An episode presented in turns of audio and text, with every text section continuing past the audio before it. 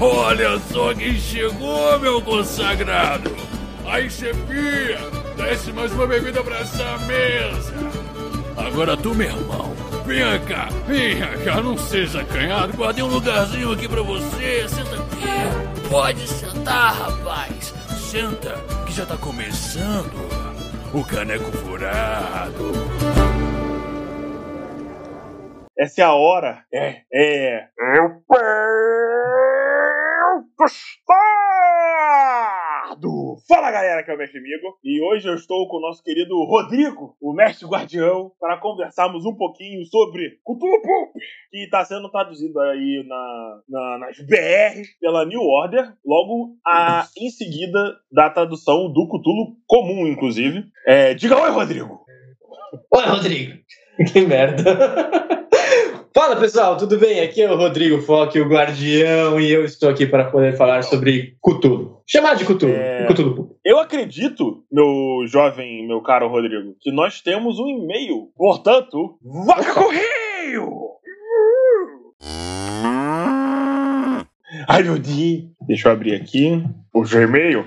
Veja você, é o e-mail do Arthur. Opa! Ó, vamos lá.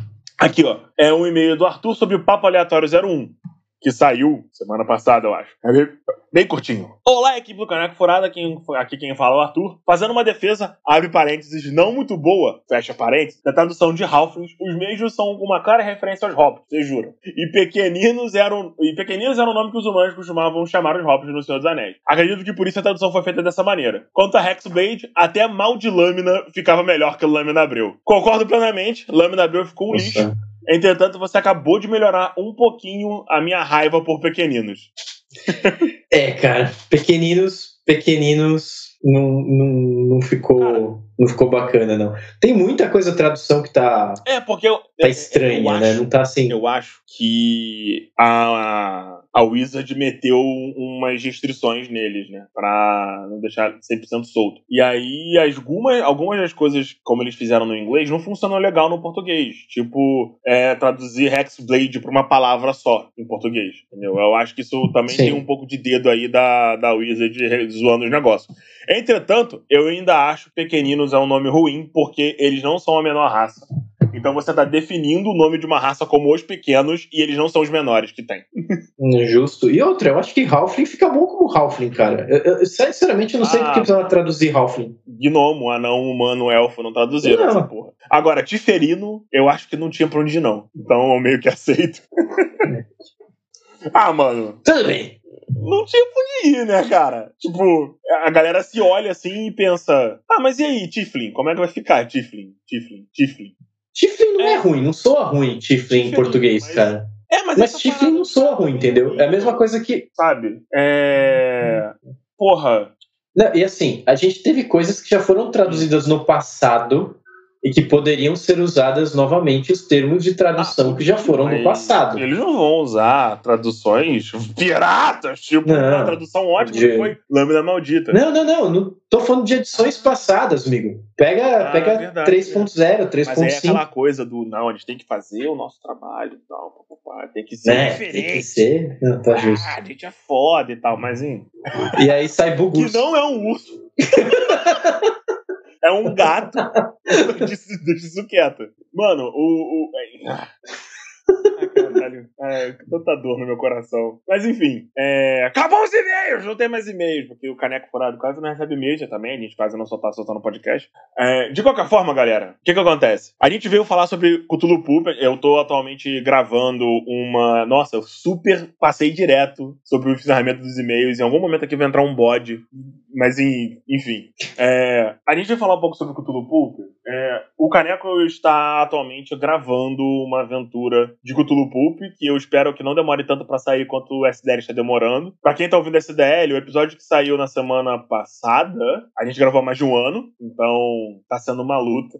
De qualquer forma, é, eu tô um pouco confuso. E aí eu trouxe aqui você pra gente falar sobre isso. Estamos. Porque veja, eu tava esperando o filme de ação. Quando o nego falou, não, porque Pulp, e Tá. caralho, e aquela, ai, você vai ser um agente espião não, caramba, 4. E eu não sei se foram os meus jogadores, porque veja, é a primeira vez que eu tô narrando o Poop, numa aventura que inclusive sou imbecil, Rodrigo. Eu peguei o sistema, eu já joguei Cthulhu, eu já narrei Cthulhu antes, Cthulhu comum, mas eu não sou um guardião. Eu não me chamaria de guardião, entendeu? então eu meio que só, só como referência, eu não me chamei. A história foi assim: a Prix virou e falou: cada um precisa ter um apelido, você vai ser o guardião. Falei, tá bom, Prix. Então, tipo. Sim. Aí. Que coisa, é... não? Eu não, me, eu não diria que eu sou um guardião muito experiente. E aí eu pensei assim, porra, suspense e terror não é muito meu forte. Que tal dar um, sabe, uma temperada com ação? Portanto, com tudo pulp. Uhum. Jogar o, é, um, jogar um, molho migor assim por cima. Pulão amigo, a moda amigo, entendeu? E aí eu dei marido no, no negócio eu falei assim, porra, realmente, agora o humano aguenta dois socos de um alienígena. Porra, antes era meio. Tudo bem. Dois socos inteiros. Caralho, tá muito mais forte. Quatro vezes mais forte. Só que aí eu não sei se foram meus jogadores. Beijo, Valkyria. Beijo, Gans.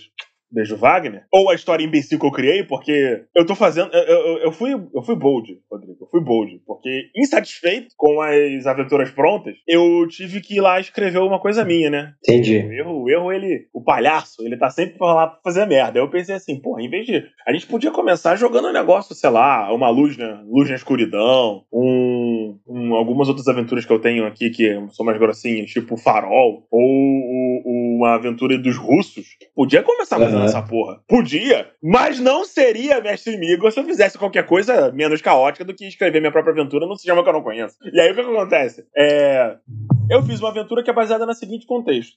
É, a gente criou uma cidade em Minas Gerais chamada Pinheiros Amarelos. Pinheiros Amarelos foram, foi fundada muito tempo atrás e hoje a prefeita é uma herdeira de índios. Ela é uma indígena, só que ela já é aquela. Os, os índios que meio que abandonaram a floresta, vivem na cidade, o caramba quatro, mas ela ainda cultua a cultura indígena, e porque ela é uma Guarani, ela é do, do, do Guarani, e ainda tem tupis Guaranis na região onde, onde tá a cidade. Então tem muito, sabe, essa ligação hum. com a floresta e tal, caramba quatro. E aí o contexto é o seguinte: é, existe uma faculdade de artes plásticas, teatro e as paradas assim na cidade, e a cidade hoje é um polo de estudos de arte. Pintura, cinema, tudo. E essa faculdade tem como uma reitora uma Bragança. Uhum. Uma Orleans Bragança, na verdade, uma Orleans Bragança falsa, porque ela é bastarda.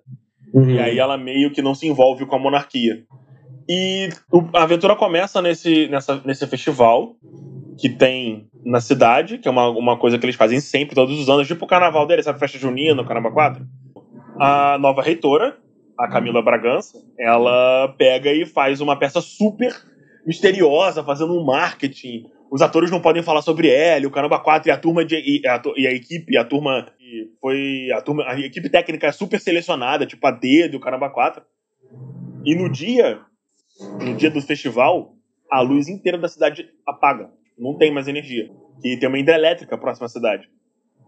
E tinha um lago muito grande muito tempo atrás ali, eles decidiram alagar a área que já tinha uma chegada de rio, caramba 4, e alagaram a área para fazer energia elétrica, uma hidrelétrica, a hidrelétrica de Rali. E aí, é, durante o evento da peça, a galera enlouquece, acontece um ritual de canibalismo, e as pessoas começam, enlouquecidas e com medo, a fugir e, e, passar uma por cima das outras.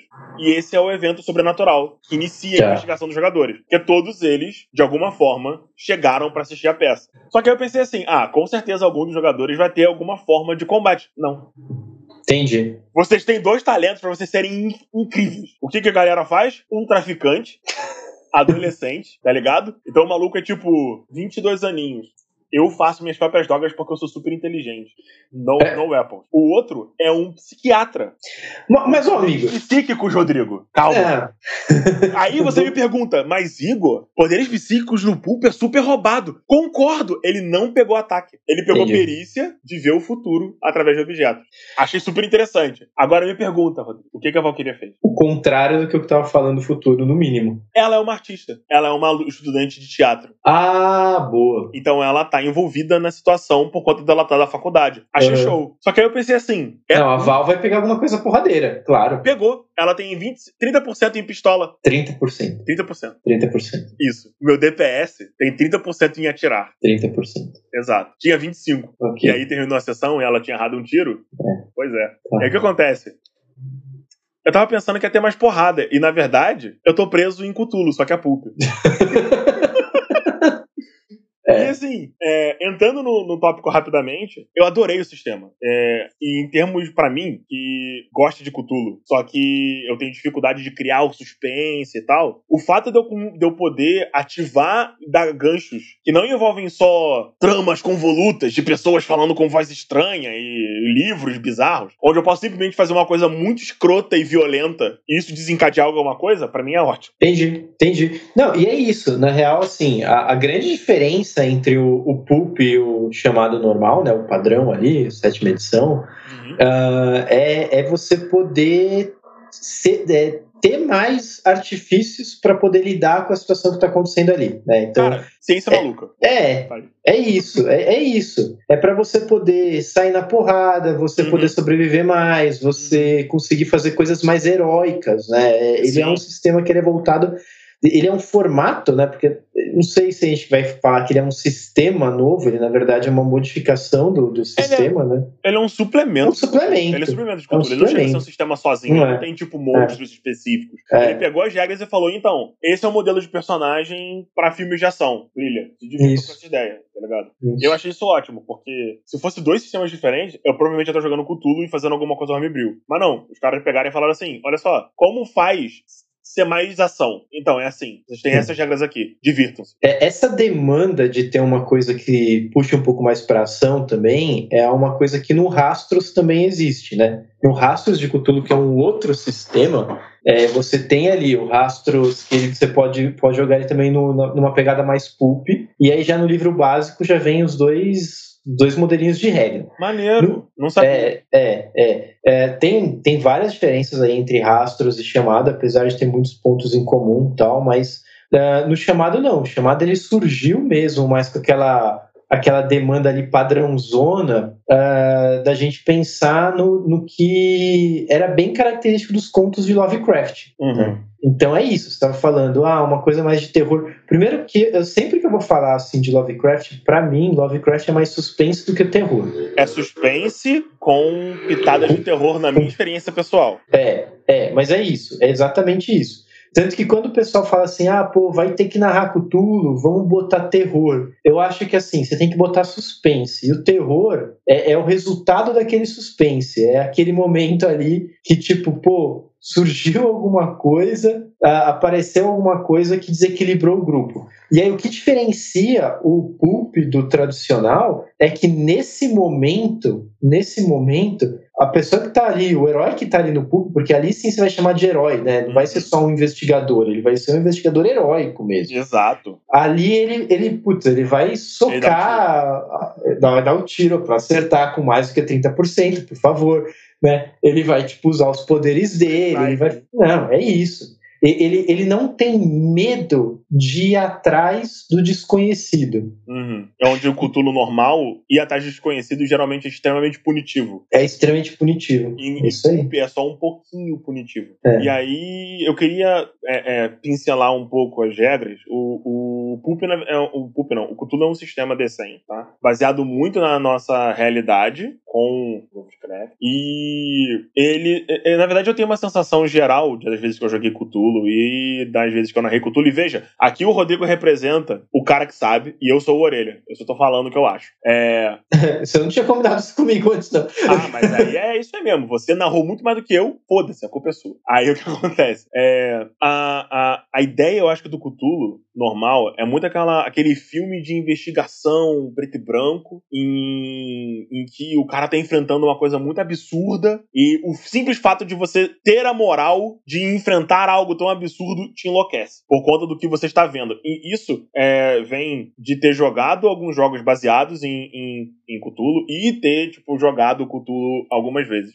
Porque se você for ver, é, os, os jogadores. Geralmente os investigadores no Cthulhu comum, eles têm pouco ou. É, é, é sempre 880. Ou você tá muito envolvido quando você já faz um ocultista, ou alguém já inserido no plot que tá levando os outros pro contato com o, o, o diferente, né? O sobrenatural. Ou você tá, tipo, um pouquinho envolvido e aí alguma coisa, alguma é, curiosidade, tá ligado? Tipo, tem muito do. Uhum. Não, peraí. É, que, que, que é isso? O que que tá acontecendo? Tem muito desse, dessa gana de você querer saber o que tá acontecendo, ao ponto no que o Cthulhu Pulp eu senti uma coisa mais filme de ação. De você tá reagindo a, uma, a um bagulho, a uma explosão, um negócio assim, e você faz não! E corre na direção das pessoas e salva todo mundo. E é, é, é assim, é um sistema complexo, pelo menos ao meu ver. É um sistema baseado em D100, é, ele é muito diferente do de D&D, então, tipo, você não salta facilmente de um sistema para o outro. Você tem mecânicas de perícia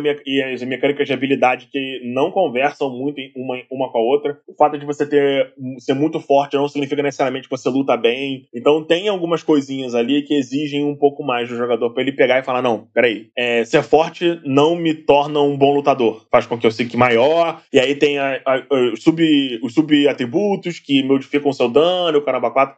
E tem assim, é um sistema difícil, ponto. Mas ele é filha da puta igual o Reino de Ferro? Não. É importante. Ele é perfeitamente jogável por iniciante. Eu, eu, eu pessoalmente acho chamado assim, para quem nunca jogou nada de RPG, eu acho que se você tiver num, um mestre que conhece o sistema, se tiver com um grupo que te, né, que, que vai aceitar ali, uhum. eu acho que ele é um sistema muito bom para quem tá começando a jogar. concordo com você porque ele tem uma pegada mais de filme de terror, filme de e, suspense, e, e aí você consegue fazer a pessoa entender melhor o que tá acontecendo, que é, é, olha, é o mundo real, só que tem monstros, sabe? Exato. E assim, esse lance do formato do, do das rolagens, do D100, como funciona isso?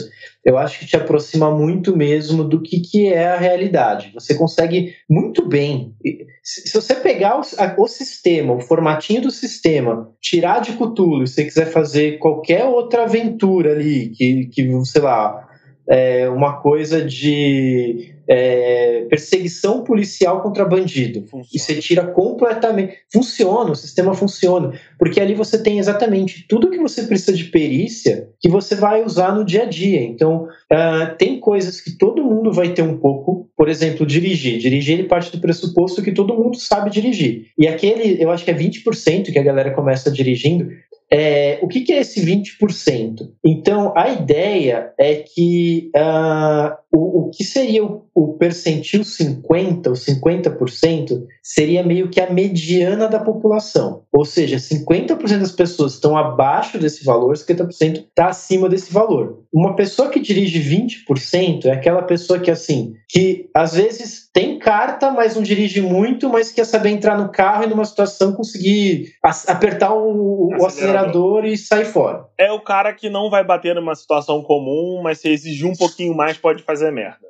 Agora, uma pessoa que vai e põe 80% de direção, por exemplo, piloto. é um piloto. E, e, e, é essa ideia que é para dar mesmo. É então, por exemplo, alguém vira e fala, como eu já tive personagens na mesa que tinham 95% de atirar. Caralho, o cara é um soldado. Não, então, 95% de atirar é isso, exatamente isso. É um cara... absurdo, maluco, tipo. É. era super condizente com o personagem dele e tudo mais, não era um negócio tipo assim, ah não, eu praticava tiro ao alvo com meu avô e agora eu tenho 95%. Por... Não, ele era, ele era um ex-policial, ele tinha treinamento tal, não sei o quê. Mas é essa ideia de dar essa pegada. Tanto que quando você vai montar a ficha, uh, você sempre vai ter aquelas coisas que você vai estar muito alto, que é meio que o que você é especializado. E a gente está falando de umas habilidades mais, mais assim, até é, né, de, de, confronto de fuga, mas você tem ali, por exemplo, pesquisar biblioteca, conhecimento em biologia. Um conhecimento em biologia alto, por exemplo, é tipo um professor universitário. É um, um, um pesquisar biblioteca alto, às vezes é uma pessoa que também tem algum academicismo tal. É, e aí o sistema mesmo, né, ou chamado de cultura, ele é muito em cima de você investigar. Então você usa muito mais no sistema tradicional, jogando né, da, da forma tradicional, você usa muito mais essas perícias para você ir solucionando as coisas ou ir juntando ali os, o, o, as peças do quebra-cabeça para você poder, beleza, concluir isso daqui. No Pulp, não, no Pulp você. Na verdade, assim, no Pulp você também precisa usar isso. Tanto que a forma de se fazer a ficha é diferente no Pulp e no tradicional. Você tem mais pontos ali para gastar e tudo mais porque você também precisa ter essa questão da investigação. Só que aquela pessoa que ia ter é, 20% de atirar, 30% de atirar, na hora que ela tá fazendo um personagem pulp, ela tem que botar na cabeça que vai ter combate, então, pô, vamos jogar esse, esse nível aqui para uns 60%, 70% para personagem, né? Uh, isso é muito legal. um pato. Esse é Bernal, o pato. Ele é meu Bernal. pato. Migor, uma outra coisa hum. que é espetacular. Uh, uh, a sanidade. É, a sanidade é a mecânica mais importante, né? Em Cthulhu no geral. No Cthulhu comum, é, a minha experiência com a sanidade é tenha muito e chore quando perca, entendeu? Porque é isso, não dá. É, é. Você fica lá, tipo, é, a, a, a, o lance da mecânica de sanidade é que, bom, chamar de cultura é tudo baseado lá nas obras do Lovecraft, né? Então, beleza. E se você pegar todas as, as obras do Lovecraft, elas terminam de duas formas: ou as pessoas morrendo, ou as pessoas ficando loucas, né? E eu pessoalmente gosto mais do que as pessoas estão ficando loucas, que eu acho muito legal. E, ele, ele é fácil, né? Então, ele dá uns toques que, assim, é, geralmente, um outro. Se, se deixar, eu vou falar um pouco de Lovecraft, aí você pode me cortar, amigo, mas assim. Se você olhar. Tio Igor não tira ninguém do papo. O papo tira o tio Igor da pauta. É isso. Não, assim, se você pegar os contos do Lovecraft. Isso é uma coisa que eu geralmente falo. As pessoas às vezes perguntam: pô, o que, que eu posso usar para ter ideia para narrar em chamar de Cthulhu? Vai na fonte, pega os contos Lovecraft ali, vai ler os contos. Tem um monte de conto bom, é, aberto, que você pega online. Você não precisa nem comprar os livros, apesar de valerem muito a pena os livros. Eu não tô com nenhum aqui, estão todos lá na sala. Mas é um é, safado, né? Mas eu assim. Vou, vou pegar um daqui a pouco. Cara, e, e assim, é, muitos dos contos do Lovecraft, eles têm uma, uma pegada que é alguém contando uma história. Não é a pessoa vivendo aquela história. Geralmente é alguém que está sentado em algum lugar e aí chega uma outra pessoa e começa a contar alguma coisa, ou um relato escrito num jornal, ou alguém que está fazendo alguma sessão de terapia, ou está conversando com um amigo, ou contando uma história. Então, assim, é, todos os contos Lovecraft nunca ele não tem muito aquela pegada de assim, aquilo está acontecendo ali. Ele tem a pegada de aquilo já aconteceu e a gente está tendo uma visão de uma pessoa que passou por aquilo. Está falando alguma coisa. Que está falando alguma coisa. Então, essa pegada da, da loucura no, no, no Cthulhu, é, uma coisa que eu acho que é, é bem acentuada é que ponto será que realmente aquelas coisas que estão acontecendo elas são reais ou elas já começaram a ser uma, um, uma parte deturpada da sua compreensão? E você abriu uma, um, um livrão na, na tela do, da Twitch. Eu tava tentando ah, tá. abrir tá. o livro. Beleza. Só que não deu muito certo. Mas tudo bem, pode ser. É, mas assim, é, eu só para citar, tem um conto que eu acho muito bom, inclusive numa das aventuras que eu. A primeira aventura que eu. Você tá falando de, de narrar aventura autoral, né? De começar narrando autoral tal, não sei o quê. A primeira aventura que eu fui narrar autoral chama Beiras da Verdade. Foi a primeira aventura que eu narrei de Cthulhu. Beiras da Verdade é a aventura que você narrou pro, pro Beholder? Pro Beholder. Ah. Não, tem, tem duas. Tem duas pro Beholder. Tem o Beiras da Verdade e tem a Última Esperança. Eu acho última... que eu só ouvi a, a Última Esperança é onde o Marcelo morre com gosto e prazer? É. Isso. Então eu ouvi a Última Esperança. Você deu um puto spoiler agora da aventura. Quem não escutou ainda A Última Esperança, esse é um spoiler do começo assim da aventura. Assistam, vale a pena. A Última Esperança é o meu xodozinho, é um dos xodozinhos lá da taverna. Fato. Quem não conhece precisa conhecer. É... Mas assim, antes disso eu narrei uma aventura que era Beiras da Verdade. E eu usei um conto para uma parte da aventura, que é um conto de um, de um médico que ele tá ali uh, com outro colega dele, e esse outro colega acredita que ele consegue trazer as pessoas de volta à vida. Uhum. Num, num esquema meio Frankenstein, assim, ele vai tentar, tipo, dar choque. Eu li esse conto. Você lembra desse conto? E, e, assim, esse conto ele foi publicado nos periódicos, sei lá, levou uns dois anos, ele ia sendo publicado em trechos. Uhum. Então, no primeiro trecho era eles tentam arrumar um corpo. Aí no segundo trecho é, é eles estão com outro corpo, porque o primeiro corpo não tinha dado certo. E, e aí, assim, é, e as histórias vão indo, em algum momento eles conseguem meio que fazer uma pessoa parecer que voltou à vida ali, mas aquela pessoa de repente morre de novo. Aí tem um que eles conseguem fazer voltar à vida, aquele ser desaparece. E aí no final, é, olha eu dando spoiler, né? Mas assim, aí no final, esse cara que tá contando a história, que era o colega desse médico que estava tentando ressuscitar as pessoas e tal, Uhum. uh, ele estava ele tava meio que escrevendo as cartas, ele estava relembrando a história, uh, e aí ele chega no final lembrando que eles, eles estavam na casa desse cara, bat, tiveram batidas na porta e ele viu todos aqueles corpos que eles foram reunindo ao longo do tempo entrando na casa e jogando o cara dentro da. Tipo, de uma. Sei lá, era uma. Como que chama? Uma chaminé. Uhum. Tipo, jogando lá numa chaminé, o cara pegou fogo e morreu. E aí, ele contando pra polícia que foi isso que aconteceu, que ele viu os corpos entrando e tal, mas ele tá tão insano com tudo que ele já viu ao longo do tempo, que na realidade, é, a, a segunda conclusão é que foi ele que matou o cara. Porque o cara tava tão assim, fixado nessa ideia de, puta, vamos fazer, é, reverter a morte e tal, não sei o quê, e ele já tava tão perturbado que ele viu a chance e ele matou o cara e jogou o cara no fogo. Então, uh, muitos dos contos Lovecraft têm isso, de será que realmente aconteceu essa coisa tão insana, ou será que tipo, eu já enlouqueci e a visão que eu tô tendo da vida não é isso que, que, que, que eu tô contando de verdade, né? E aí eu acho Desse, que... a- desse conto, eu me lembro do cara muito assustado quando o primeiro corpo acorda. Aham. Que ele urra e ruge de dor. E aí eles ficam, caralho, o que que tá acontecendo? Que não sei o que. E aí o, o, o, o, maluco foge depois, tá ligado? Eles, eles metem o, o, o, o- vão escapar do, do bicho. E aí o corpo desaparece. E os próximos capítulos mostram um cara ultra paranoico esperando aquela criatura aparecer pra pegar ele todas as vezes. É. É, nossa, é muito maneiro, realmente. É muito bom. E, e eu acho que a hora que você consegue trazer isso, esse tom, sabe? É, você, você conseguiu pegar a essência ali do Cthulhu, cara. A hora que você consegue chegar nisso de. Pô, é- é- será que isso daqui é, é real? Será que não é? Será que a gente tem que ir pra cá? Será que não tem?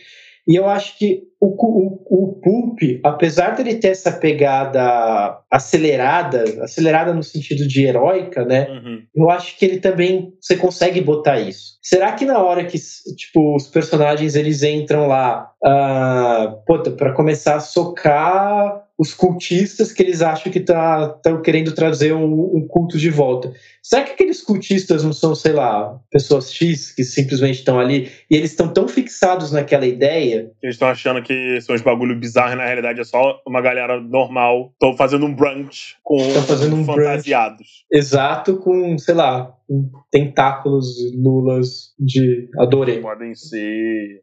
Pescadores? Aham, pescadores. É, bando de pescador. E aí, é, na minha perspectiva de mestre iniciante, eu achei que o, o pulp fosse ser mais fácil.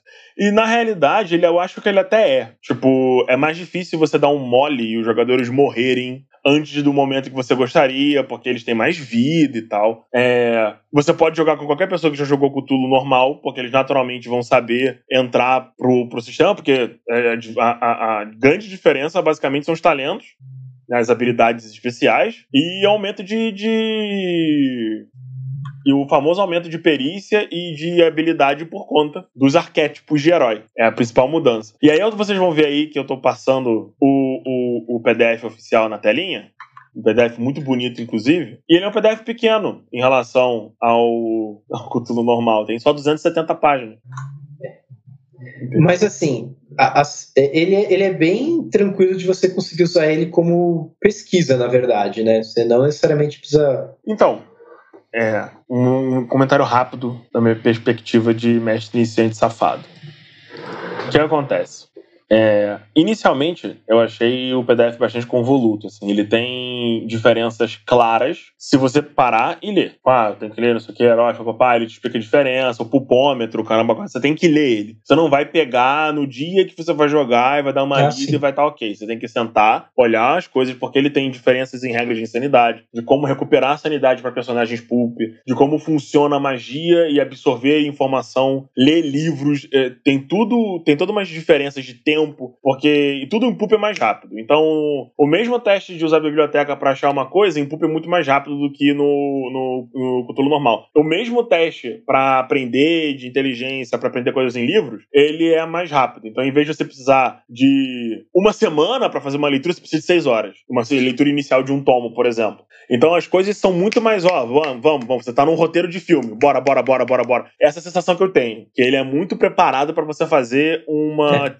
Por exemplo feroz. É. que Cthulhu não é exatamente o melhor sistema para você fazer uma campanha longa pra caralho. É, é não, funciona. eu concordo. Só eu funciona, concordo. por exemplo, se você tiver um esquema, que na verdade é uma ideia que eu queria fazer no futuro, é um esquema que é tipo assim, você tem... os personagens vão, vão envelhecendo e investigando uma parada, e aí tem um momento que corta, e a gente passa uns anos, e entra novos personagens, pegando a informação que os antigos já tinham, e levando pra frente. Eu, o, o, o, o símbolo amarelo facilitou muito a minha vida em relação a isso. Porque nos contos de Carcoça tem muito sobre você ver as vidas passadas e absorver conhecimento das suas vidas antigas. E aí eu usei isso, essa premissa de que o símbolo amarelo já fazia isso, pra, tipo, corrigir problemas. Então, por exemplo, é, os jogadores foram expostos ao símbolo amarelo em algum momento na, na sessão. Escutem para descobrir. É, e agora eles estão tendo sonhos com índios tupi-guarani de 300 anos atrás. Eles não têm certeza se são eles, talvez sejam, talvez não, nunca se sabe. Mas o ponto é que a perícia da Val de atirar aumentou por conta de que ela era uma índia guerreira. Uhum. E aí, como, conforme ela tá tendo pesadelos e sonhando com essa vida passada, ela tá lentamente, lentamente enlouquecendo e absorvendo essas habilidades uhum. da guerreira. Acho que eu chamei ela de Iraci alguma ou qualquer coisa parecida, não me lembro agora. Mas todos eles estão tendo esse sonho. Então, é, você pode dá uma, uma, uma saída muito da caixinha com o Cthulhu Pulp, onde o Cthulhu às vezes não aceita muito, até você começar a tratar muito do sobrenatural, entendeu? Porque em Cthulhu comum, você não vai ter, por exemplo, sei lá, a não ser que você, como mestre, meta um, um home build de hipnose, uns bagulhos assim, e que tem no Pulp. Você pode realmente usar, tipo, poderes hipnóticos para fazer as pessoas te falarem coisas e tal. E aí, a minha sensação geral é que eu vou gostar muito de de jogar Pulp e narrar Pulp, mas eu não vou gostar. Eu não vou ter a mesma, a mesma diversão narrando e jogando o chamado, agora que eu já joguei o Pulp. Entendi. Porque é, suspense não é a minha área mais assim desenvolvida em RPG. Quem me conhece sabe que o meu negócio é matar jogador e cortar cabeça. Droga. É, verdade. E eu uso bastante essa muleta de eu poder usar o gore do pulp e tal, e facilita bastante para escrever a história. Ainda que essa história que eu esteja escrevendo seja bem diferente do que eu normalmente faço, porque em essência ainda é uma investigação. Ainda que você possa usar ganchos de filme de ação, eles estão investigando. Na segunda sessão eles foram, caralho, o que, que tá acontecendo? Vamos descobrir, sabe? Porque ainda que seja pulp, não é James Bond. Eu tô narrando o bagulho bem pé no chão. Uhum, então, no dia seguinte, eles estavam, cara, o que, que aconteceu? E o que tá vendo? O que rolou ontem, pelo amor de Deus? O bagulho é absurdo. Aí eles foram ver vídeo do celular deles. E aí, cara, tecnologia. Vou fazer um. Vou dar um pulo aqui fora. Tecnologia em Cthulhu é um negócio muito divertido, Rodrigo. Não sei se você já narrou muito em Cthulhu moderno, mas é maneiro pra caralho quando você faz uma parada que eles esperam que funcione, porque a gente, como no nosso, como a gente vive na, na, na modernidade, é, eu tenho muita dificuldade de, de imaginar e associar coisas em 1920. Então eu sempre trago as minhas aventuras pro moderno e tento a, a, modificar os problemas para uma coisa mais moderna. Então, por exemplo, eles tinham acesso a celular, smartphone, o caramba 4, sabe, para fazer as paradas. Então usar a biblioteca virou pesquisar no Google. Uhum, uhum. E assim por diante. E aí eles estavam filmando a peça quando rolou o sobrenatural. Todas as vezes que eles tentavam ver o vídeo, um de insanidade. Porque era aquela mesma cena de novo. Só que uhum. aí, toda, quando, eles, quando eles superaram a sanidade, tipo, quando um dos jogadores superou a sanidade e conseguiu notar mais coisas no vídeo, o, o o, o sobrenatural muda e começa a se comportar de forma diferente. Porque, cara, uma TV que liga sozinha é muito assustadora para alguém que lida com TVs todo dia e sabe que ela não deveria lidar, ligar sozinha. Ao mesmo tempo que o cara do jornal rindo de você fazendo alguma coisa também é assustador pra caralho, porque ele não deveria estar me vendo. Uhum, uhum. Então, eu quebrei um pouco essa minha barreira com o Cthulhu fazendo o Cthulhu moderno. Porque eu pego qualquer merda do dia a dia e eu penso assim: o que me faria cagar nas calças? Se do nada o, o Ian Bonner olhasse pra mim e falasse: Você vai morrer, irmão. e daí simplesmente voltasse a falar normal. Porque hoje à noite, não sei o que, não sei o que lá, não sei o que lá. Caralho, eu desligo a TV, show. Ela liga de novo, o William Bonner tá lá, agora rindo. E aí você começa a fazer o William Bonner rindo, falando várias altas paradas pra galera. Esse eu fiz esse momentozinho assim, e o jogador que tava na sala quebrou a televisão.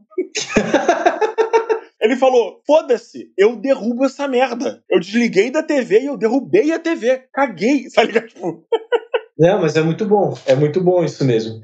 É, porque assim, isso, isso é fato. Se você pega, quanto mais você consegue aproximar, principalmente esses sistemas, né? Eu acho que tudo você consegue ver bem isso. Esses sistemas que eles meio que te põem no papel de uma pessoa normal, né? O quanto mais você consegue aproximar da realidade da pessoa, mais fácil fica dela se identificar com o personagem e com as situações.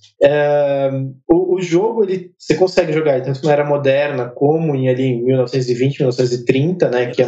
É, é, rápido, um ponto rápido aqui, um parênteses rápido. Uma das aventuras prontas, que é o, o Maré de Carcoça, um negócio assim, tem uma aventura no futuro. Tipo, numa nave espacial, fazendo altas paradas e viajando no espaço, caramba, assim, tudo é muito adaptável. É, é muito adaptável. É muito legal por conta disso. É, e, e, aí você vê, você conseguir pegar essas situações, eu achei isso muito bom, amigo. Eu vou usar isso aí, com certeza, alguma coisa muito parecida. Porque é muito bom, porque você, você, põe ali um, tipo, ó, se liga nisso daqui, né? É, e, pô, Rápido, rápido, uma parada que eu fiz que eu achei muito maneiro. Photoshop. Um dos jogadores, ele tinha quatro peças de um. deixa o povo falar, você que fala. Calma, mozão! mozão! E aí, o que, que acontece? É coisa muito rápido, muito rápido. É, um dos jogadores, ele teve quatro peças de uma pista. E aí ele tirou foto, e ele não sabendo usar computador, ele pediu para alguém é, juntar as peças e fazer uma imagem completa. A pessoa que fez a imagem enlouqueceu. Entendi. E aí eles foram lá, tipo, pegar o bagulho, e a, e a pessoa que desenvolveu, tipo, juntou as peças, tava maluca, e o arquivo tava corrompido. Então, tipo assim, não, pera, isso não devia estar tá acontecendo. Não, mas pera aí, é só uma, é só uma foto. Que, que tá... É, é muito bom, é muito bom, porque aí você, você puxa umas coisas é, pensando nisso mesmo, né? E, putz, se quiser, você pode, é, sei lá, navegar na Deep Web, colocar um monte de coisa assim que, pelo amor de Deus, sabe? Aí você. Às vezes a pessoa até fica meio assim, né? Putz, e se eu entrar aqui nesse site que ele tá falando, será que eu encontro alguma coisa disso? Né? Pro, pra pessoa, pro, pro, pro jogador mesmo que tá ali, né? Eu acho que isso você começa a dar uns, uns tons muito legais aí de. Uhum. Um, uma coisa que tem no, no, no Pulp uh, de, de novidades em comparação ao, ao, ao, padrão, né? A sétima edição, é a questão dos arquétipos, né? A introdução, então, dos arquétipos, que aí você consegue ter mais essa maleabilidade ali, que é o que você tinha falado pô, a pessoa ela é um, sei lá, estudante e luta karatê. Beleza, você juntou ali duas coisas, você conseguiu formar, que é uma coisa que faz muito sentido. Mas você tem a questão das, das é, weird science, né? A, a, ciência.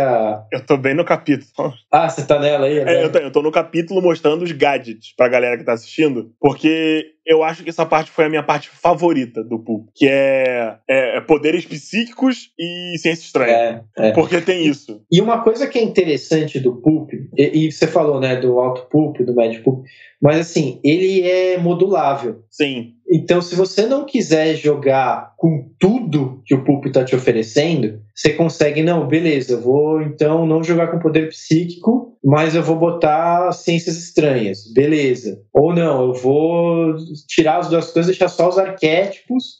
E sei lá, de repente no meio da aventura eu jogo algum artefato super específico ali de ciência estranha. Raio da morte.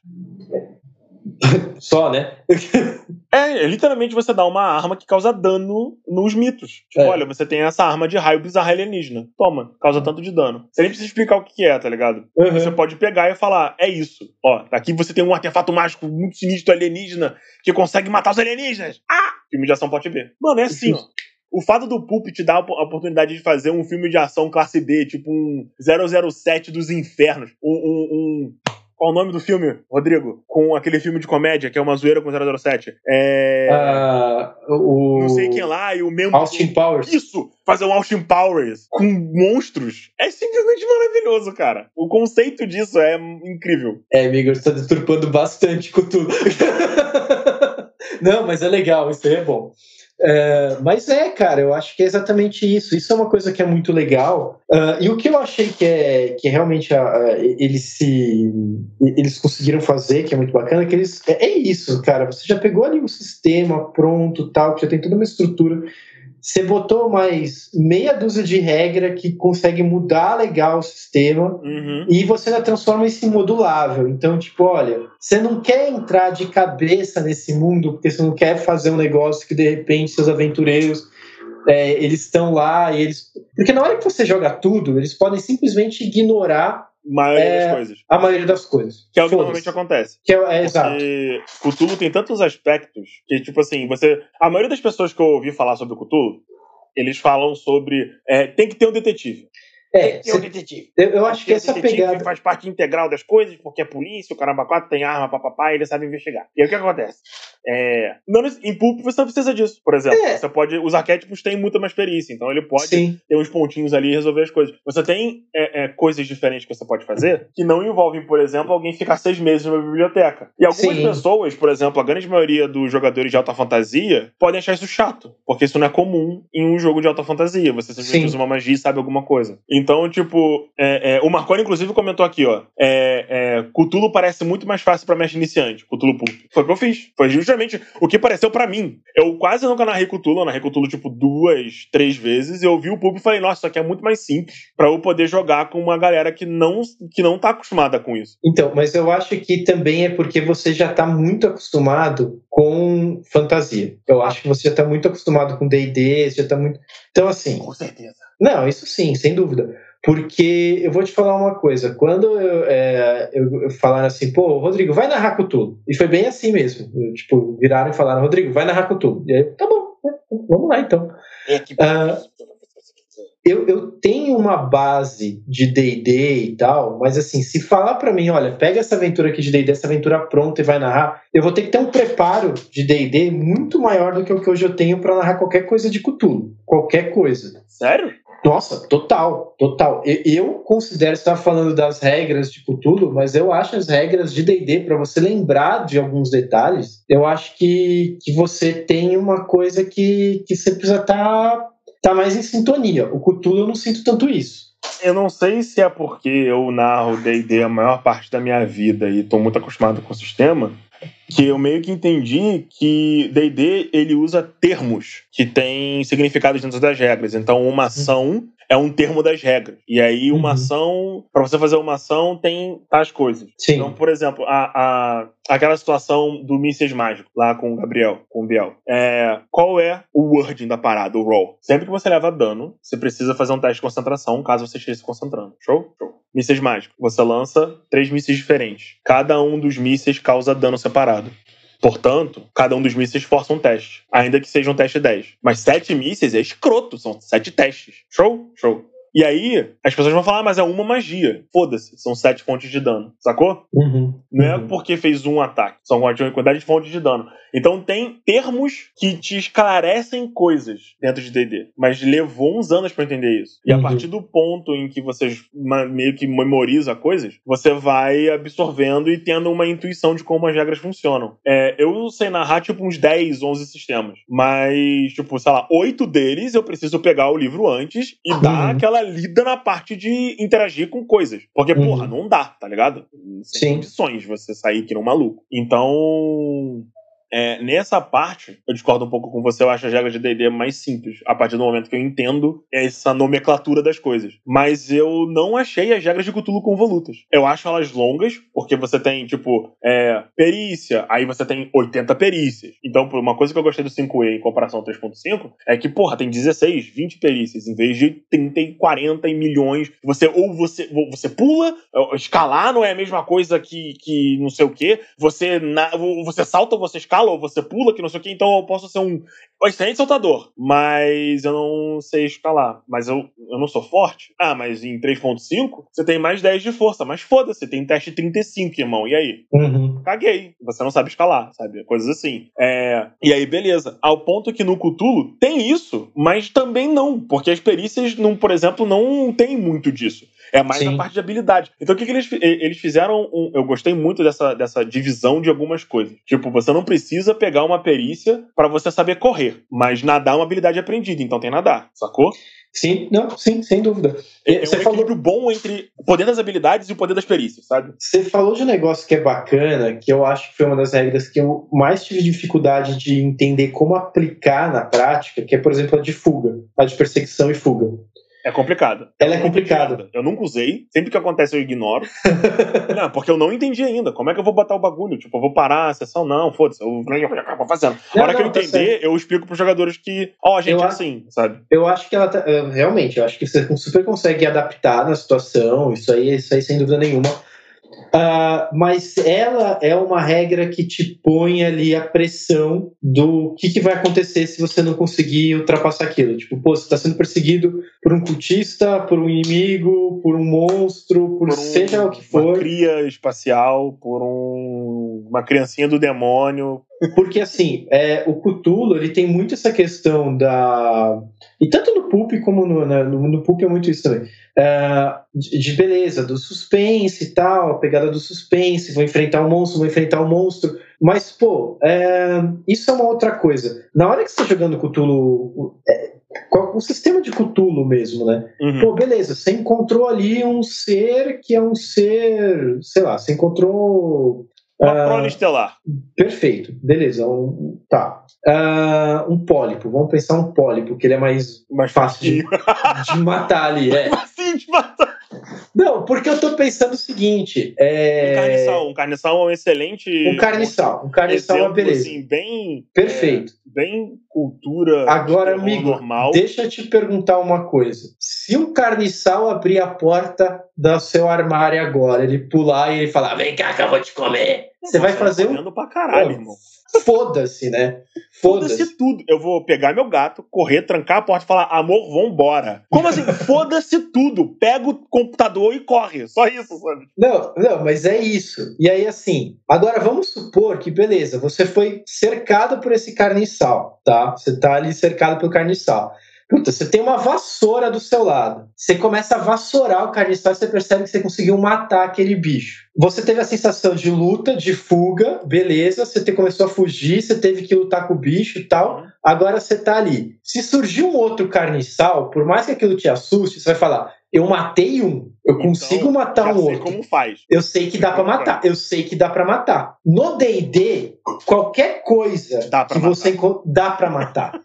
qualquer coisa que jogar na tua frente no D&D, você vai conseguir matar. Você pode não conseguir matar agora, mas, você vai, mas você vai conseguir matar. Agora no Cutulo é não necessariamente, não necessariamente cara. Às e aí eu acho que vencer em Cutulo rapidamente não é lutar. E isso é uma, uma é diferença muito agressiva da alta fantasia. Mas é isso. Às vezes o vencer é exatamente a fuga. É. E aí eu, eu acho que é exatamente aí que, que a regra da fuga ela se encaixa muito bem. Porque você vai pegar ela exatamente ali. Putz, beleza, eu tô na frente de um inimigo que eu não sei se eu consigo vencer ou não, ou eu já percebi que eu não consigo vencer e eu preciso cair fora daqui. E aí, todo o sistema da fuga que você tem que rolar para ver se você tem vantagem em relação a, a, a quem tá te perseguindo, tal, não sei o quê, ele é um sistema que te põe pressão, cara, porque é D10 contra D10. É, é a ideia, a ideia, a ideia é D100, né? da regra é D100 contra D100. A, a, regra, a, a forma que ela funciona é muito boa eu só não consegui aplicar direito ainda por conta de que eu sou um imbecil. E aí o que acontece? Não, não é. Eu, é uma das coisas mais difíceis, eu acho, de Não, não, todas as regras do Cthulhu. Eu acho que é uma das mais difíceis para ser Você aplicada. não entendeu. Eu não coloquei nada na frente deles que eles não acham que vão conseguir matar até agora, entendeu? Ah, entendi. Então, tipo assim, eu coloquei um carniçal, mas o carniçal era uma ficha de carniçal com uma skin, sacou? De uma Uhum. personagem, de um, de um NPC possuído. E aí eu usei uma ficha de carniçal porque é uma ficha forte, mas ao mesmo tempo não é uma ficha imatável. Entendi. Então, no Pulp eu esperava que eles conseguissem ganhar dele. E o que, que aconteceu?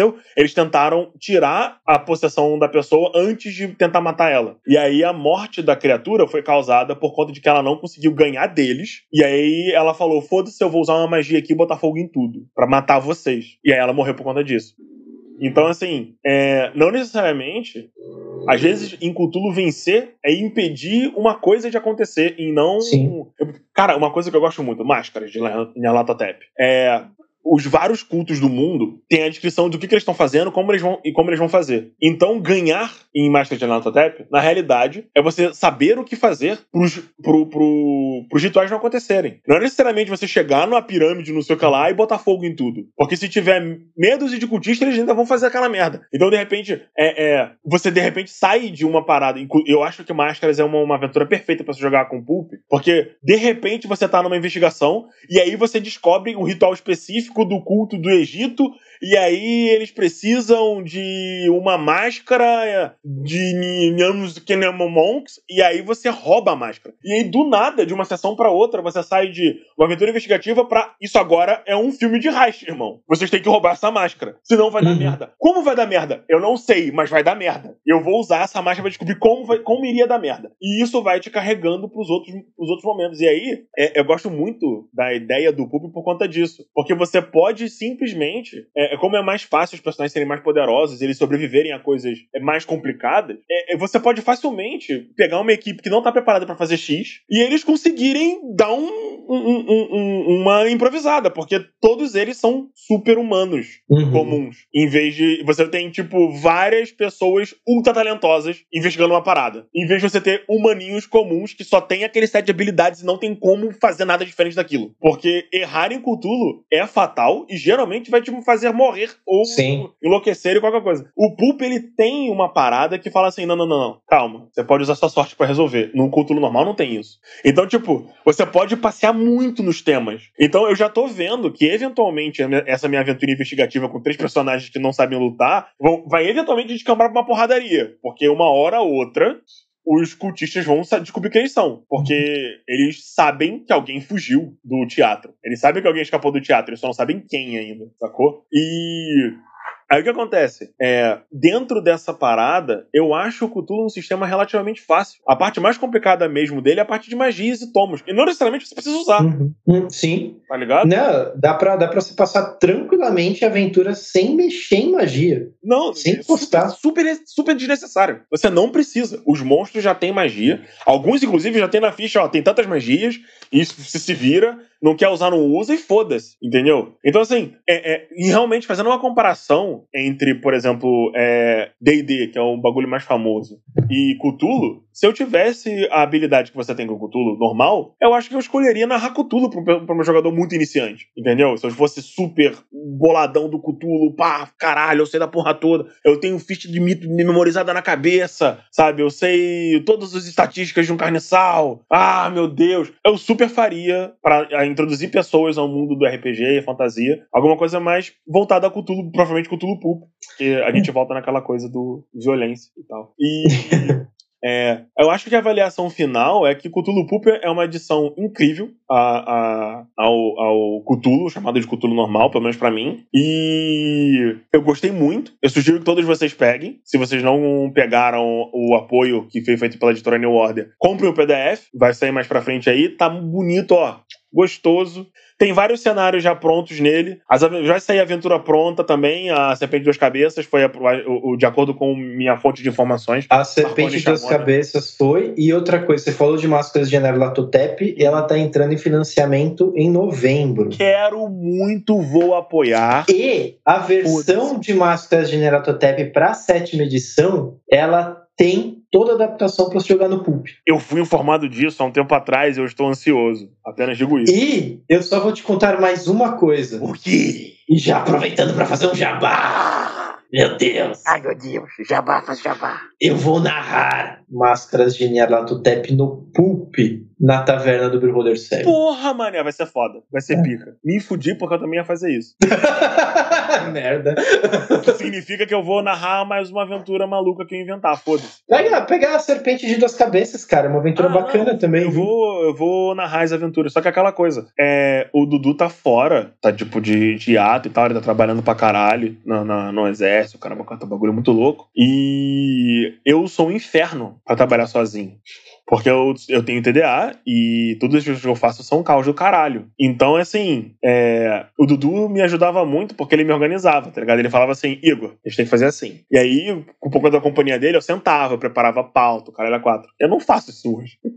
Não, foi uma maravilha. Esse daqui, por exemplo, você mandou um Telegram ontem. Ah, sim. Mas aí, o que você vai fazer amanhã? Não, porque assim, eu tô muito tempo sem gravar nada. E Uhum. perdão pelos apoiadores, tem 30 pessoas no grupo já, Rodrigo. Ó, maravilha. Entendeu? É, E aí, cara, eu preciso gravar, tá ligado? Eu tô botando coisa velha no, no, no- no negócio, porque minha vida virou uma bagunça. Quando eu fui me mudar, eu me mudei, comprei outro apartamento, caramba, quatro, imposto de renda, trabalho, faculdade, curso de da Alura e curso de não sei o quê. Eu vou fazer agora no fim do mês o curso de DPO para causa da empresa. Então, assim, mano, tem hora que eu fico cansado e tal, e o ócio criativo é necessário. Tanto que eu parei de narrar SDL durante um tempo, porque, cara, meu irmão, a energia de SDL é pesada. cara. Tipo, o bagulho eu tenho que entrar numa vibe vilão da Disney muito tensa. E aí eu tô pegando uns bagulho mais leve. Aí você fala assim, mas Vigor, calma, cultura é pesado. Não é pesado igual SDL. E aí eu tô indo, sabe, me divertir, vou narrar Dragon Age pra galera agora. Tem um. Fechou o grupo de Dragon Age. Vamos jogar contos de Tedas, vou gravar também, vou publicar. Só que é aquela coisa, eu sou chato, eu também não sou, tipo, perfeccionista e eu quero o bagulho editado, maneiro, pra ficar legal. Porque o que eu tenho. é, Entramos no Papo Frado 2 aqui rápido, um, papo aleatório que eu fiz com o Diego. É, porque a gente teve que parar cedo na última vez. A gente tem um comportamento de RPG aqui no Brasil que é muito coisa de hobby, é um bagulho muito grosseiro ainda, quando o cara vai fazer uma mesa e tal. É um negócio muito. Não, não tem esse pensamento de fazer um show de televisão. E eu assisto muitas coisas é, internacionais. E, meu irmão, cara, tu vai ver um- uma mesa de, de RPG de YouTube e, cara, é um show. O bagulho é um show de TV produzidaço, o caralho. Eu entendo que a gente não tem a grana que os É, caras têm, a facilidade, o caramba 4, tá ligado? Patrocínio, Patrocínio. quem, quem vai, vai auxiliar, é. Dimension 20 e o Critical Role são mesas que são que é um absurdo de bom, assim, sabe? É uma, é uma sacanagem. E, cara, a gente não vê coisas parecidas aqui. é Nada- tudo muito amador, é um negócio meio bizarro. E aí, não é, uma, não é uma crítica. Eu gosto das mesas, eu acompanho os canais e o Caramba 4. Só que quando você vai ver, a galera é muito. É, ah, não, porque tem que ter rolagem, tem que ter no seu canal. Mano, a maior mesa do mundo de RPG, você não vê dado rolando. Os caras rolam e falam o resultado. Foda-se. E aí? O maluco rola, você vê ele rolando. Só que tu nunca vê o dado. Você vê o mapa, você vê os jogadores falando, o Caramba 4. É, é isso aí mesmo. E aqui tem essa coisa meio, não, porque tem que ter, porque RPG, o Caramba 4 tem que ter o dado, porque pode estar roubando. Meu irmão, se você acha que o cara tá sendo desonesto, por que você tá assistindo essa merda? Sabe, tipo. É. Eu, pessoalmente, acho que o mais importante de tudo é sempre ali a história, né? A Sim, história, tem isso também. a, a interpretação das pessoas. Quando você vai jogar com um grupo que tá ali focado, que tá pronto para interpretar, que tá interessado naquela história, em compartilhar, show. fazer parte daquele universo, cara. É, é isso, exatamente isso. Aí, às vezes, você até esquece a rolagem. Uhum. Eu acho que tem horas que você resolve a situação, não em situações extremas, beleza. Uhum. Mas, cara, tem situação que você vai resolver ali no roleplay. Aham. Se a pessoa tá trocando uma ideia com você, vocês dois estão tão, sei lá, você tá interpretando uma vendedora de qualquer coisa. A pessoa tá ali tentando te convencer de alguma coisa. E ela tá fazendo um roleplay tão bom. Você só fala, não, não? vou girar, Ótimo. vou virar e falar, Brilha. não, rola aí. Aí a pessoa tirar um no dado E foda-se, a interpretação aquilo que ela fez. incrível foi embora. Exato, cara. É. Exato. E pra, pra gente dar uma encerrada, eu tenho essa sensação bizarra em relação ao nosso mercado, ao mercado caro. Então, tipo assim, é, pirataria rola solto, porque não tem. Se você, se você. O cara não tem grana pra dar 200 conto no livro. O livro é capa dura, aquela coisa bonita e o caralho. Mas, cara, é um, é um hobby caro. Sim. Pra você jogar DD, tu tem que meter 400 pau no jogo. Quem é que pode fazer isso, sabe? E aí, tipo, é. Cutulo. Porra, o que, tá, o que deve estar movendo pra caralho o mercado de RPG brasileiro são ah, os apoios, porque tu paga um valor, assim, relativamente menor em relação a, a, a, a comprar o livro depois, por exemplo. Sim. É, é, uma coisa que me incomoda muito, que aconteceu com o pensamento coletivo, por exemplo, é os caras pegam, tipo, uns, um sistema louco, tá ligado? Tipo, Dark Fantasy Shadow of Moloch. Não, o bagulho é muito anti-alta fantasia, tá ligado? Tem bicho que te deixa paraplégico, cara. Caralho, quando foi que tu for jogar o D&D e o mestre virou pra você assim, faz um teste aí. Ah, falhei. Beleza, tu cai no chão, seu, seu deslocamento é zero. Você não pode mais se mover sozinho. E aí, o que, que ele faz? Ele só apoia e foda-se, deixa pra lá. Uhum. Não tem uma conversa com os canais, não tem um bagulho tipo, pô, galera, eu vou mandar um material oficial para vocês aí, o que sair impresso tá na mão de vocês, mas faz umas mesas. Faz umas mesas, a gente, porra, bota uma promoção, vocês ganham um dinheiro do que vender, o caramba quatro. Fala do apoio, caralho. Não teve. Aí, morreu. O sistema eu- desapareceu. Aí, se você for jogar na internet, tem eu e mais três canais Que então. né? tá ligado? E aí, porra, é. O WHF, o cara, o, o, o o Heavy foi esperto, ainda que tenha dado Uhum. errado. Ele fez o contato com a galera e teve. ia ter mesa, ia ter os bagulho, né? O pessoal do, do, do, do- campo de RPG falando. Eu acho que a gente tá começando a acordar pra essas coisas agora. Porque é, é, Uhum. se você for ver os últimos, é, os últimos, a, New Order, por exemplo, é uma editora que é esperta. Ela pega um apoio e ela faz mesa do, do programa. Ah, vai sair Cthulhu Pulp na New Order, vai ter mesa de Cthulhu Pulp na New Order, tem mesa de Cthulhu. Eles estão pegando os sistemas, começando a traduzir, e eles botam mesa pra rodar. Uhum. Entendeu? Pô, e aí que vai fazer a galera comprar a porra do sistema? É um bagulho de 300 dinheiro, cara. Ninguém vai Sim. botar dinheiro numa porra que não sabe se é boa. Aí, Sim. caralho, me deixa muito puto. Tem um sistema de terror, de tecnologia futurista japonesa. Eu esqueci o nome agora. É. O cubo? Não. O Eu acho que é Cubo. Eu acho que é Cubo. É uma, é uma máquina de uma, mulher assim com É os isso. cabelos. Eu nunca vi ninguém jogando essa merda. Por que, que eu vou comprar? E, e já tentaram me empurrar esse livro várias vezes, inclusive. Tá ligado? ah, não, mas é terror. Tá, eu não gosto muito de terror. Eu não conheço esse sistema. Não vou, não vou nem olhar. Eu tô, quero jogar meu DD aqui. Foda-se, alta fantasia. Haha, caguei. É. Não, e isso é uma outra coisa, viu, Migor? Eu acho que o pessoal precisa também é, entender, né, que beleza, a gente tá muito jogando, a gente tá no ramo, a gente gosta de conhecer sistemas novos, a gente dá gosta de participar. também. né? E não é só isso, é tempo também, cara. É, não paga um puto e você, tipo, como é que você É tira do teu tempo também. livre? A hora que você vai lá, puta, eu tenho esse final de semana aqui pra jogar. Eu vou continuar essa campanha aqui de um sistema que eu já conheço, que eu sei que eu vou me divertir, que é uma, com uma galera que eu, que eu já, já, já tô acostumado a jogar. Ou eu vou jogar um sistema novo que eu nunca nem ouvi falar, que eu vou meter sei. 20 horas pra entender se ele é bom, porque eu vou ter que ler, eu sou o mestre, eu vou ter que ler, e eu vou ter que ensinar os outros pra finalmente jogar. Aí, na verdade, o fim de semana que você ia jogar vira o fim de semana de aprender, e aí só no próximo eu vou- que você vai jogar. Por isso, por isso, pessoal que está escutando e assistindo, Ó, vem o jabá, vem o Apoia- jabá. apoiem, apoiem os seus criadores de conteúdo favoritos, porque são eles que estão perdendo os finais de semana lendo os sistemas, aprendendo e narrando para vocês poderem se divertir. E vocês não estão apoiando ainda, isso está errado. Entra aí onde que apoia o Caneco Furado. No PicPay, por enquanto. No PicPay e apoia o 10 Caneco reais você Furado. tá dentro do grupo, tem uma pastinha de todos os materiais que eu já produzi no, do Caneco, que fica lá pra galera poder pegar e usar mapa pra caralho que o Gui faz pra mim. É, é arte de todos os, dos, todos os personagens que, eu já, que eu já, a gente já fez arte. É, meus mapas, a criação de aventura, a criação de região.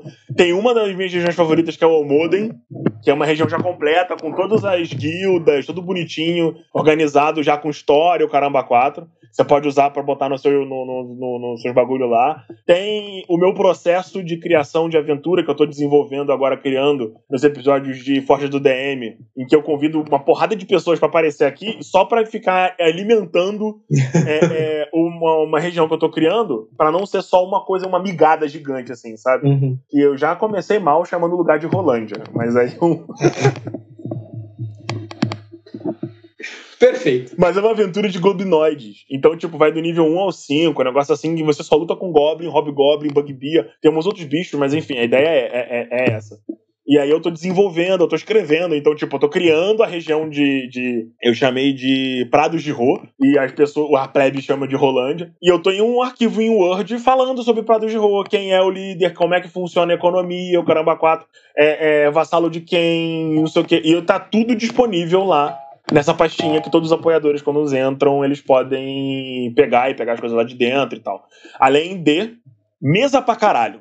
Geralmente sou eu que narro, porque tem pouca gente lá e a grande maioria é outros mestres de outros canais, então eles são ocupados e tal. Da mesma forma que eu dou um foco pro canal deles e tal. Mas tem muita mesa que eu vou colocando, vai ter mesa de My Little Pony, vai ter mesa de, de Karyu Densetsu, o meu sistema favorito de todos os tempos, porque você tem que gritar o nome do golpe. É, tem. Vai ter mesa de GOT RPG, Dragon Age. Vai ter uma mesa de Alien RPG escrita por mim, que eu acho que vai ser o bagulho mais desgraçado e aterrorizante que eu já fiz na minha vida. Pior que SDL. Veja você. Eu vou, eu vou fundo no, no, na loucura. Eu, a, a, premissa é a seguinte, Rodrigo. Agora que você já me colocou falando de outras coisas. Pra gente poder encerrar daqui a nove minutos. É, é, geralmente a gente grava uma hora e meia de bruto e eu edito para ficar com uma hora. Então a galera provavelmente tá ouvindo isso aqui agora vai ser as únicas pessoas que vão observar isso. A premissa é a seguinte: área RPG, sistema One Year, do, do, do One Year Zero, né? O, o sistema One Year é um sistema muito simples. Muito maneiro também para você pegar para trazer para jogador iniciante. É, o grupo de jogadores ele ganha férias em um resort chamado é, é, esqueci o nome agora, o resort de Dionísio, se eu não me engano, que eu dei o nome do resort. E esse resort, ele orbita a lua de Europa. Os humanos costumavam ter um, um, um acampamento, um, um, uma cidade em Europa, tipo um, polo. Só que já foi desfeita há muito tempo, agora a gente domina a galáxia. Então a Europa virou um puta parque gigante, uma parte sub, um parque submerso. Então tem duas partes do parque. Uma que flutua e orbita a lua, e uma que está embaixo d'água. Então o resort, ele tem um elevador que você pode subir e descer, ou você pode ficar em cima ou embaixo. Show? E o grupo de jogadores ganha um sorteio e eles podem passar dois meses no resort com tudo pago. Essa é a premissa. Na primeira sessão, qual é a ideia? Olha só que filha da putagem. Eles chegam no resort e uma hora, duas horas da sessão é só eles, tipo, vendo o quanto o resort é maneiro, tecnologias e tal, não sei o que lá. E aí, com 40 minutos de sessão, eu vou colocar um, um alarme para tocar bem baixinho. Tipo e eu vou aumentando o volume dele. Até ficar tão ensurdecedor que eles não. Que eu vou fingir que eu não tô ouvindo. Que conforme, em momentos que o som fica muito pico, coisas estranhas começam a acontecer. Não de alien mesmo, mas coisas bizarras, tipo uns glitches como se estivesse no programa de computador. E aí, quando eu vou aumentar o som no talo, tipo uma loucura do caralho, e aí eles acordam em tanques Bacta, tá ligado? Flutuantes, hum. com um alarme falando que o laboratório de, de, de, de, de tipo, espécimes não sei o que lá, tá com sem energia elétrica e que por conta disso eles têm que desligar forçosamente os tanques. E eles vão ser cuspidos para fora de um bagulho, olhar em volta, parte dos NPCs, porque a ideia é levar a família toda, então eles vão ter que criar a família inteira. Então os jogadores vão estar aleatoriamente com uma quantidade X de familiares, o que pode acontecer de não ter familiares de, alguns, de, de toda a família, de todo mundo, e um laboratório que tá com um alarme, e daí é o som do alarme tocando, e eles não estão no resort. E aí, volta tem uma porrada de médico morto e marcas de sangue nos tanques, o caralho a quatro. E eles estão com aquela roupinha completa, cheia de cicatriz, como se eles tivessem sofrido algum tipo de experiência, o caramba quatro. E esse é o final da primeira sessão. E aí vira safai de terror, de sobrevivência, do nada. E a galera crente que ia estar tá, tipo, ah, um alien vai vir pro resort. Eles vão estar tá aqui congelado, né? Porque, porra, o lua congelado, caralho. Não, não tem alien. E agora? Vocês, estão, vocês foram sequestrados no meio da viagem. Vocês estavam servindo de cobaia. E é isso. Segunda sessão, sabe? E começa. Nossa, muito bom. Bem bom.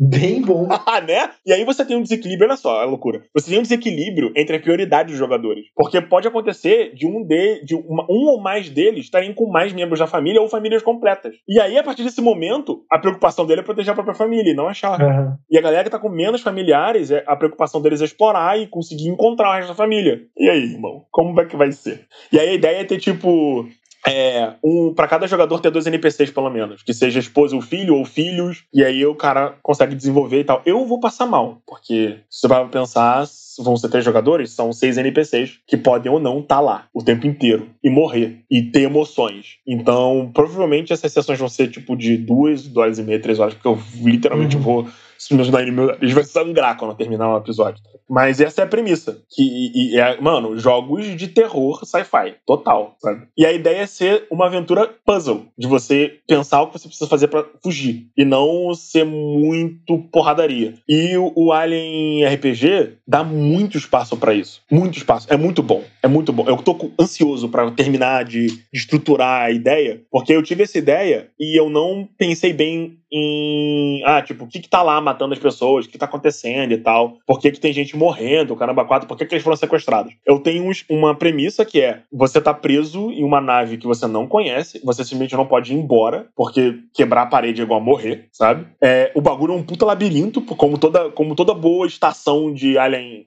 é tudo um puta labirinto caralho, tá ligado? E as pessoas que poderiam te dizer estão mortas na sua frente. Show, divirta-se, sabe? Uhum. Você tem uma premissa muito específica de sci-fi de terror, que é justamente essa carada de você não saber o que você precisa fazer, você não saber onde você tá, e coisas estranhas estarem acontecendo, mas todas essas coisas estranhas são muito pautadas em algum tipo de pseudociência ou ciência que o personagem às vezes não entende.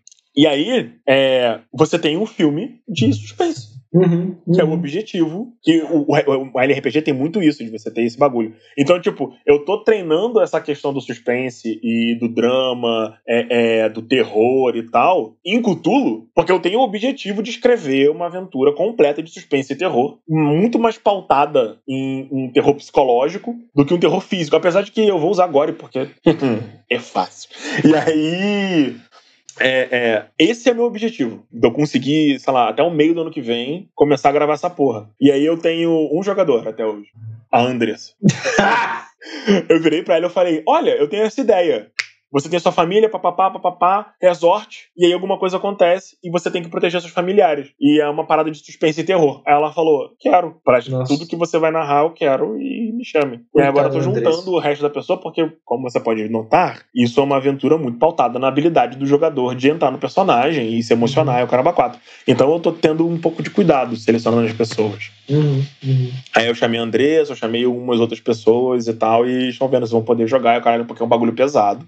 Uhum. E, como eu falei, meu objetivo é ser pior do que SDL. Então, considerando que SDL é muito, SDL é muito pautado em gore e violência, vai ser um pouco difícil pra mim. Eu tô bem fora da minha caixinha, tá ligado? Inclusive, Rodrigo, É, tem, tem retorno ao SDL? tem. Tô pronto, viu? Eu quero agora matar o Marcelo, desgraçado.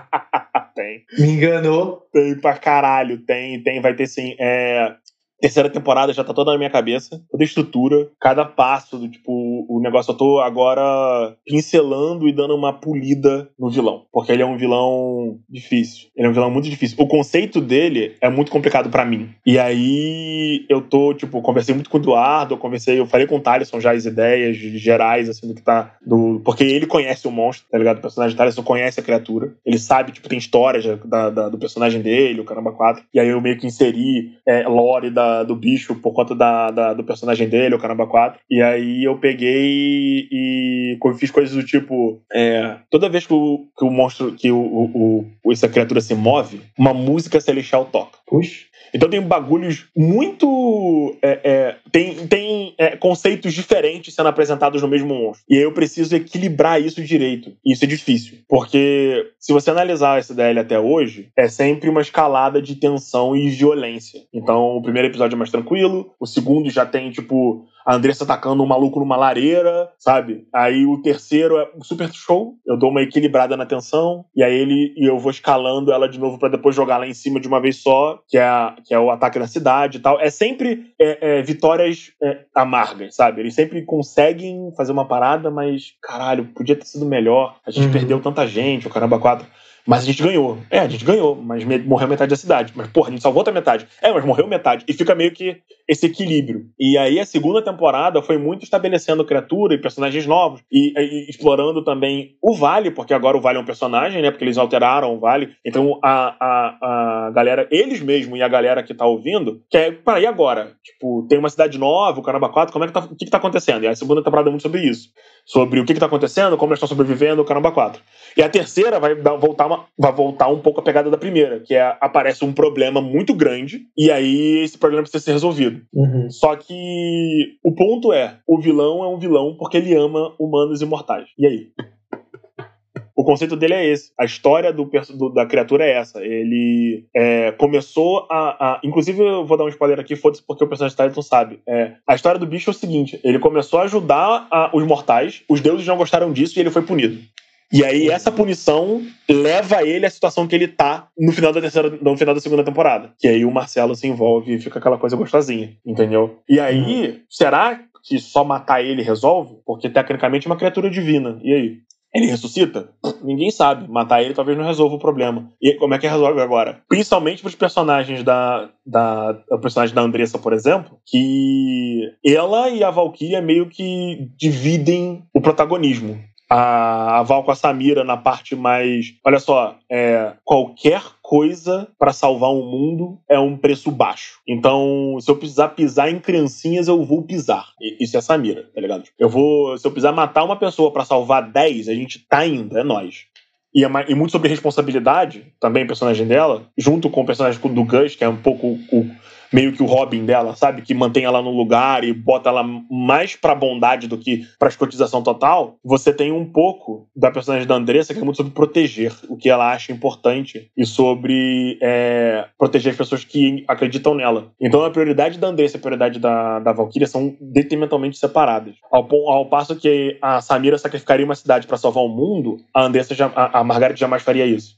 E aí, o meu, a minha ideia é que o todo bom vilão tem que desafiar os jogadores, de alguma forma. Então eu preciso de um monstro que desafie dois conceitos completamente diferentes, que é a bondade acima de tudo e salvar as pessoas que você ama e gosta acima de qualquer coisa, e o mundo e pessoas que eu não conheço e que eu não me importo sobre qualquer coisa. A missão é mais importante do que o indivíduo. Uhum. São basicamente dois conceitos completamente diferentes, separados. E aí como é que eu desafio as duas ao mesmo tempo? Uhum. Uhum. Entendeu? E aí isso tornou tudo muito difícil. Só que eu adoro essa DL, eu, tô, eu gosto muito do que eles estão fazendo. Então eu tô criando uma loucura do caralho. Eu criei monstros específicos. Cara, eu criei, tipo, cinco demônios específicos para enfrentar os jogadores. Poderes novos. O cara, eu fiz fichas, dezenas de fichas de monstro. Até eu encontrar o equilíbrio perfeito entre os cinco sabe? E não é. Alguns deles são personagens mais simples, tipo o monstro demônio da fome, ele é direto, ele come os outros. Só que ele tem poderes estranhos baseados nisso. Agora, o, o demônio do arrependimento, ele controla a mente. Ele te mata consumindo a sua dor e sua culpa. Então ele não é um personagem que vai te dar um soco. E aí? Como é que você derrota um fantasma? Ele, ele só possui corpos. Ele usa meio que corpos. É o marionetista, que uhum. como, ele, como, é chamado. Ele apareceu já, inclusive, na aventura da Miau. É, ele precisa de criatura, de outras criaturas para poder se manifestar no plano material. Fora isso, ele só te ataca psicologicamente. E aí? Como é que você mata isso? Entendeu? E tem, ele tem outros poderes. Mas enfim. O, o demônio do julgamento, que apareceu no especial do Natal, ele é o que aparece primeiro e cronologicamente ele é o mais velho entre os cinco. E ele tá já há um ano solto no mundo. Porque o especial de Natal do ano passado acontece um ano antes do Festival do Deleite, que, que aparece na terceira temporada, que é o dia em que ele é solto lá fora do vale e tá tentando descobrir o que tá acontecendo. Porque ele foi movido. E aí você tem aquela coisa do. Tá, mas essas criaturas foram presas por quê? Eles não podiam ser mortos? E aí tem a besta, que é só o monstro gigante clássico. Que eu precisava de uma coisa mais simples também. e a besta é um ganso. Ele é um ganso demoníaco. É, mas gansos são. Não, não, não, não. Não, não, não tá ganso. É um ganso com um demônio dentro. Ah, justo. Mas não é todo ganso que é assim? Então. Você já. Você já, é. Você então já é brincou um com ganso, ganso alguma vez? Eu, eu já vi ganso. O ponto é, é uma piada. Não, sim. É uma puta de uma piada. Mas ainda é a criatura mais forte entre todos os, os Minions. É um pato. É um a Samira e o. A Samira e o, e o Guilhermo, eles estão num lugar que é única e exclusivamente para saber sobre a prisão da besta. Eu vou. tô encerrando aqui. Eu vou só terminar de falar isso e vou acabar. Porque o próprio Stolas fech... trancou ele. O, o, a besta não foi capturada. O, o, o Stolas, o príncipe, demônio, que é o vilão dessa temporada, trancou ele porque ele era perigoso demais. Uhum. Tá ligado? Então, eu tô, eu tô fazendo bonitinho assim um setup da parada de eu poder usar o personagem de um jeito e ele ter a opção de ser violento, mas o objetivo dele é não ser violento. Porque no fim das contas ele tem essa coisa da, da, da do ser divino. Ele é soberbo e ele acha que só ele conseguiria ajudar ajudar os mortais a sobreviver e ser, uhum. tipo, levar o potencial deles, ele o Caramba 4. E como ele faz isso, ele vê o futuro. Então ele mexe no destino das pessoas. E o objetivo dele é proteger a humanidade. Só que ele também é tirânico. Porque eu, claramente, sou superior. Portanto, vocês devem me obedecer e seguir minhas ordens para vocês alcançarem seu potencial verdadeiro. O que eles vão fazer com isso? Eu não sei. Ao mesmo tempo que eu também posso. que eles podem é, é, irritar ele demais, porque ele tem uma personalidade, ele tem uma história. Então eles podem descobrir o passado do passado da criatura, porque ele é uma criatura inteligente, e usar isso para machucar ele. E a partir desse momento ele tem a liberdade de falar, tipo, beleza, agora que vocês estão me agredindo agredindo, eu vou agredindo vocês, então eu vou eliminar vocês e vou simplesmente dominar o resto, porque só vocês são fortes pra, pra vir atrás de mim. Eu não queria fazer isso, mas é o momento de liberar a besta. E aí aparece um pato. Um ganso. É um ganso, é um patão. É um ganso. E aí é um ganso, e é o bicho mais filha da puta que eu vou botar pra bater neles. Imagina, Andressa, martelão. Ele dá uma martelada no ganso, o ganso faz. Olha pra ela, tipo, o martelo para na asa do bicho, e ele cospe fogo. Tipo, cara, é um ganso. Foda-se. Pra todos os efeitos e causas, é um ganso, branquinho, bico amarelo, honk. É, que eu, eu só quero saber a hora que eu volto pra poder dar minhas marteladas ah, nas você pessoas. volta na mesa do. Olha só que loucura. Você volta com o Marcelo e o Renato na mesma cidade em que vocês se separaram do Marcelo, porque vocês começaram a sair da cidade, deu merda e vocês falaram: ok, beleza, aqui tem uma cidade. E fizeram show, vamos voltar pra lá onde tem muros? E aí vocês voltaram pra cidade. Só que o que, que acontece? Quando o príncipe aparece, 30 quilômetros em volta dele tem um portal demoníaco libertando o demônio do chão. E todos os demônios que aparecem tentam possuir qualquer ser vivo dentro dessa área. Minas Gerais está bem próximo do templo. Só que Minas Gerais é uma cidade subterrânea. Então parte da cidade está dominada, e outra parte não. A parte mais funda não tem gente possuída. A história em que vocês vão estar é: você, o Renato, a Miau e o novo personagem do Marcelo vão estar na parte mais funda de Minas Gerais com o resto dos cidadãos que não foram possuídos. Falando: meu irmão, nego ficou louco, e agora? É assim que começa essa aventura de novo. E aí, ob- obviamente, o objetivo de vocês é sobreviver e sair de lá e, sei lá, fazer o que vocês quiserem. O ponto é: tem todas as pessoas da cidade com demônios no corpo. A gente libera os demônios do corpo, não tem problema nenhum. Dá pra fazer, porque essa ideia é incrível. Você tem magias que você exorciza a galera, e daí o demônio sai, você pode socar o demônio e matar Ah, o demônio tá. e salvar a pessoa. Entretanto, uma outra forma de fazer isso é matando a pessoa e aí matando o demônio antes dele possuir outra pessoa. Entendi. Pois é. Imagina que divertido se, sei lá, Marcelo enlouquecer no meio da sessão e ele ser possuído. E aí vocês terem que matar ele. Já tá tranquilo. Na demônio, minha cabeça já eu sei que matar o Marcelo matar o Marcelo eu sei que é o sinônimo de ficar vivo e ter sucesso na matar o antigo personagem de Marcelo é o sinônimo de ficar vivo. Matar o atual personagem de Marcelo não é, não. Em qualquer aventura que eu jogo com o Marcelo, eu já tenho isso na minha cabeça. Que matar o Marcelo é estratégia de sobrevivência, cara. Alô, Marcelo, cuidado. Mas enfim, como já tá tarde e eu preciso trabalhar um pouco ainda, porque eu tenho coisa pra fazer no servidor da empresa, a gente pode encerrar por aqui e depois a gente volta com o. Na verdade, isso aqui é o primeiras impressões, que a gente pode falar besteira sobre o sistema. E aí a gente pode voltar com segundas impressões, quando eu já tiver jogado mais. Quando eu já terminado de narrar, por exemplo, a aventura de Cthulhu, e conversar mais sobre o sistema agora com o tio Igor, com conhecimento de causa, em, ve- em vez de só dando uma orelhada aqui. Porque eu narrei duas sessões de Cthulhu, então eu tô na orelhada. tá ligado? Ah, mas já, já dá pra pegar bastante coisa, sem dúvida. Já, já. E aí a gente pode, inclusive, bater um papo, dar ideia de aventura pra galera e tal, Opa. essas coisas. Tá bom? Show. Ah! Valeu, galerinha. A gente ficou Valeu. é, 40 minutos a mais do que eu planejava. Bate- Batemos um papo aleatório. Inclusive, já sei, eu vou transformar o bônus em papo aleatório bônus 2. Eu vi outro podcast. Vou mais gravar. Fala galera, aqui é o Mestre Migo. E se você tá gostando das aventuras, não fica só de voyeur e vem jogar com a gente no grupo dos padrinhos do Careco Furado. E pra você entrar, só precisa fazer uma contribuição mensal de 5 ou 10 reais. A gente não tem planos maiores ainda, até porque a gente precisa muito ajudar os DX a pagar a pensão alimentícia, afinal de contas é a única coisa que dá cadeia no Brasil. E aí, nós precisamos de você! Venha jogar RPG comigo, com a Laura e com o Dudu.